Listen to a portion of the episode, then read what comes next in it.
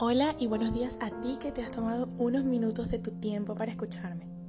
Bienvenido a este nuevo podcast de martes en que el mensaje que traigo para ti llega cargado de mucha verdad, para que rompas algunas de esas cadenas de prejuicios en tu mente y te acerques cada vez más a esa libertad que tienes en Dios. Hoy te quiero contar el poder inmenso de tu oración. Ya seguramente habrás escuchado que orar es entrar en comunión con Dios. Y eso es exactamente lo que significa. Pero ahí está lo que muchos desconocen, o al menos yo desconocía hasta hace algún tiempo. ¿Y qué es eso de la comunión? Pues más allá de su significado literal que se reduce a una única ceremonia, la comunión con Dios en realidad es un festejo diario de su presencia en tu vida. Es invitarlo continuamente a ser parte de tu cotidianidad, al levantarte mientras te tomas un café o vas de camino al trabajo es dedicarle unos minutos de tu día a meditar en sus principios, a confiarle tus miedos y debilidades, a agradecerle por lo bueno y lo no tan bueno que recibes, a pedirle su guía en la toma de decisiones importantes y hasta enfrentarte a tus propios prejuicios y conceptos mentales. A mí me gusta muchísimo el mensaje de Pablo en Primera de Tesalonicenses 5:16. Estén siempre alegres, oren sin cesar Den gracias a Dios en toda situación porque esta es su voluntad para ustedes en Cristo Jesús. En la Biblia hay muchos versículos como este que hablan de la oración y que te instan mucho a practicarla. Pero un aspecto sumamente importante en la práctica de la oración es sin duda alguna la fe. La fe es esa certeza de lo que se espera y esa convicción de lo que no se ve. ¿Y qué sería de la oración sin la certeza de que Dios nos escucha? Sin la convicción de que el Señor participa activamente en nuestra vida y que está actuando en todos esos momentos cotidianos en que lo llamamos y lo invocamos.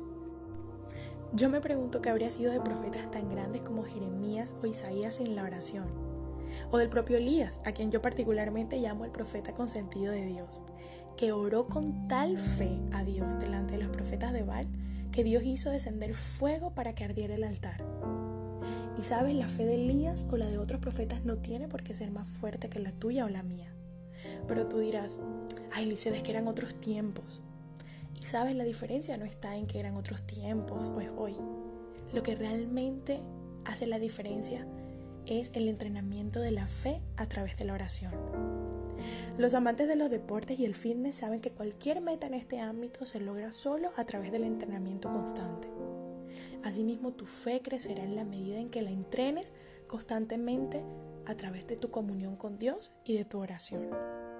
Si has construido excusas para no orar y si te avergüenza presentarte delante de Dios porque no te sientes digno o porque simplemente no sabes qué decir o cómo comportarte, ya deja de preocuparte porque hace mucho que Jesús nos dio lo que yo llamo la guía práctica más completa en la historia de la oración. Con su oración del Padre Nuestro, Jesús nos mostró la manera correcta para empezar en el camino de la comunión con Dios.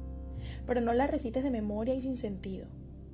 Empieza a glorificar al Padre consciente de que Él es santo. Agradece y acepta la voluntad de Dios con un corazón sincero y dispuesto. Pídele tu pan de hoy, pero no el de mañana, porque es que ese aún no está listo, ni el de ayer, porque ese ya se ha endurecido. Cada cosa a su tiempo. Pídele perdón por tus ofensas, pero hazlo con arrepentimiento genuino y dispuesto realmente a perdonar a quienes te hayan ofendido. Toma la decisión consciente de soltar todo lo que te aparte de su camino y entonces Él te librará de toda mala consecuencia. Te voy a dar un tip maravilloso que cambia vidas. En Juan 14:14 14 Jesús dice, si algo pidierais en mi nombre, yo lo haré.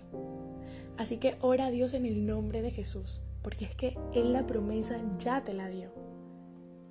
Haz un alto hoy y ahora, pero no lo dejes para luego. Empieza ahora mismo a orar y a creer. Convierte el estar en la presencia de Dios en un hábito, en una necesidad. Dale a la oración la connotación que tiene de verdad. Es tu alimento espiritual y es lo que mantiene viva tu fe. Entiende finalmente que podemos entrenar a la perfección nuestra mente para vencernos a nosotros mismos pero solo con Dios podremos vencer realmente al mundo. Yo soy Lizeth Vanegas y te deseo un feliz y bendecido día.